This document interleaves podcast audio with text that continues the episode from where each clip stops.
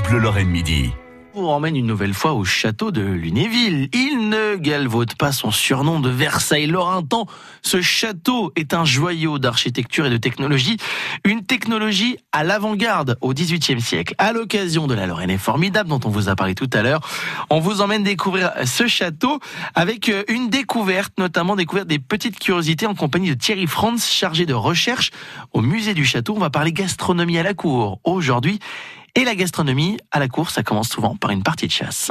Effectivement, la chasse est d'abord un loisir. Accessoirement, ça permet aussi de, de trouver un peu de gibier. Et c'est un loisir que le duc Léopold va apprécier tout particulièrement. Ouais.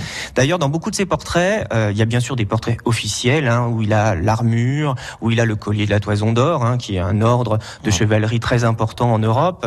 Il a aussi le manteau brodé des symboles de la Lorraine, l'alérion et la croix de Lorraine. Mais finalement, ces portraits-là sont beaucoup plus rares. On a la chance d'en présenter un. Ce qu'on voit plus souvent, c'est le tableau qui est juste à côté, qui nous montre un duc Léopold en vêtements tout simple, une veste de drap vert, qui est en fait sa veste de chasse habituelle. On le voit d'ailleurs à cheval en compagnie de l'un de ses amis, qui est le marquis de Lunati Visconti, avec qui il partageait souvent les parties de chasse. Donc là, ils partent à la chasse, mais qu'est-ce qu'ils font en revenant? Il va inventer quelque chose de particulier, ça tombe bien, le printemps arrive, donc nous aussi, on va en profiter. Voilà, la saison est là, et on doit rendre hommage peut-être euh, quand on fait des barbecues à Léopold, parce que alors Peut-être que ça existait évidemment avant, hein. on peut remonter jusqu'à l'invention du feu et à l'homme des, des, cavernes. Mais on sait que Léopold, qui euh, passait euh, longtemps à la chasse hein, dans les, les, bois des environs, euh, avait besoin de se restaurer, de manger donc euh, notamment. C'est un gourmand. Ah oui, il avait, ah on le voit déjà, hein, sa, sa, silhouette oui. commence à, à s'arrondir et c'est, on, on, dit qu'il était très très très gourmand, ce qui lui pose quelques problèmes de santé aussi. Et quand il part à la chasse, en fait, il est suivi par une équipe particulière de son personnel de cuisine, hein, qu'on appelle le, le service des cuisines de la chasse.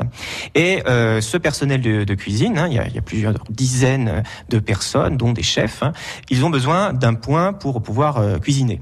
Et donc Léopold va faire construire dans les bois d'Adoménil et dans la forêt de Mondon, autour de Lunéville, en fait, les premiers barbecues. En fait, des grandes cheminées ah d'extérieur. C'est comme ça qu'on les appelle dans les contes des maçons euh, qui euh, donc ont construit en briques ces barbecues, mais qui sont vraiment en fait un système qu'on connaît aujourd'hui et qui permet donc de faire griller la viande pour les repas de chasse organisés par le duc. Donc c'était directement de la chasse à la consommation. C'est ça, du producteur en consommateur directement. Enfin normalement pour le, le, le, le gibier, il faut faire faisander tout ouais. ça. Il hein, faut attendre un peu, mais euh, en tout cas, euh, on pouvait se restaurer très facilement euh, en plein air et c'était un loisir qui était très apprécié par toute la cour. Et vous retrouverez encore plus de détails sur les petites curiosités du château de Lunéville sur francebleu.fr, la vie de famille à la cour, mais aussi des petites anecdotes sur les jardins et ce qu'il se passait dans ces jardins. C'est toujours succulent, c'est à retrouver sur francebleu.fr. Un château incroyable, on vous l'a dit, qui servira de décor à un grand week-end. La Lorraine est formidable.